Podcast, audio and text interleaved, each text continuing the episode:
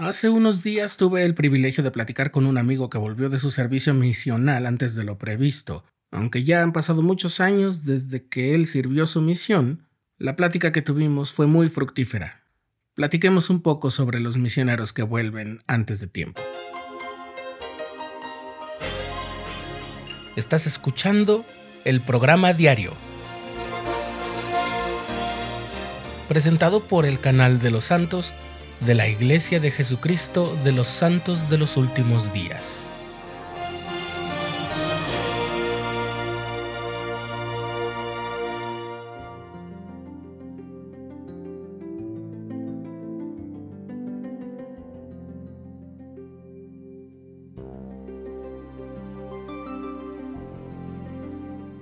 El momento de salir a la misión a predicar el plan de salvación y dar a conocer el mensaje del Evangelio restaurado es uno de los más felices en la vida de miles de jóvenes y jovencitas santos de los últimos días, para el que muchos se han preparado intensamente en lo intelectual, lo físico, lo social y lo espiritual. Y el momento en que se lee esa carta en la que el profeta del Señor extiende el llamamiento es uno de los instantes más grandiosos de la vida. Por lo general, los llamamientos misionales explican que se espera que los misioneros varones sirvan por un periodo de 24 meses y que las hermanas lo hagan por 18 pero no todos llegan a concluir el periodo esperado y en los últimos años se han incrementado los relevos prematuros de misioneros por razones diversas. En algunos casos el relevo llega como resultado de alguna desobediencia, pero hay muchos otros casos en los que la razón está totalmente fuera del control del misionero, como cuando llegan a sufrir algún accidente o a padecer alguna enfermedad, o incluso ha llegado a ocurrir alguna otra situación muy peculiar que requiera que el misionero vuelva con su familia. Aún así, Volver antes de lo esperado puede causar desazón y tristeza. Los misioneros relevados prematuramente pueden incluso tener sentimientos de culpa por no haber completado su tiempo en el campo misional, aun cuando no exista ninguna razón por la que deban sentir culpa. Es que no hay por qué sentirse mal, y de hecho al ver a misioneros que vuelven antes de tiempo, no debemos asumir que los misioneros son responsables, porque poco antes de la pandemia de COVID-19, de cada 10 casos, 3 volvían por asuntos relacionados con su salud mental y emocional, otros 4 por su salud física y solo 2 por algún asunto de desobediencia o dignidad. El restante tiene que ver con desastres naturales o restricciones migratorias de carácter sociopolítico o muy especiales. Claramente esto cambió repentinamente por la emergencia sanitaria, pero se mantiene el punto de que por lo general los misioneros que vuelven anticipadamente no son culpables de esa situación. Sabemos que todos los que desean servir una misión de tiempo completo se esfuerzan para estar lo mejor preparados en todos los aspectos. Aún así, hay cosas que quedan fuera de nuestro control. Piénsalo, los misioneros son personas muy jóvenes, muchos de los cuales jamás han estado tanto tiempo ni tan lejos de su hogar.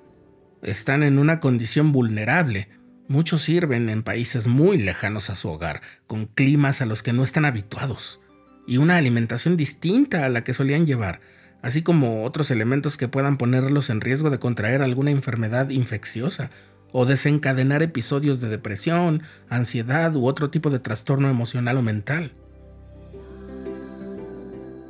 Cuando el relevo está motivado por un asunto de índole espiritual, como transgresiones previas que no fueron resueltas o cuando se ha desobedecido las reglas y normas de la misión, es normal que se generen periodos de mucho dolor personal cuando se ha vivido el relevo por esas causas.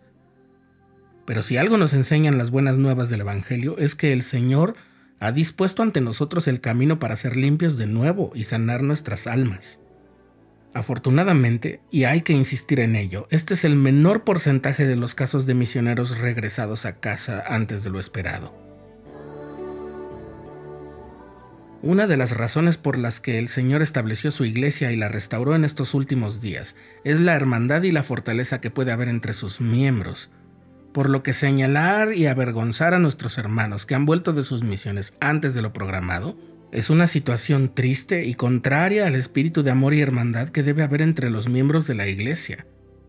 Ni siquiera si el retorno estuvo motivado por alguna desobediencia, porque el misionero no ha defraudado nuestras expectativas personales con ello.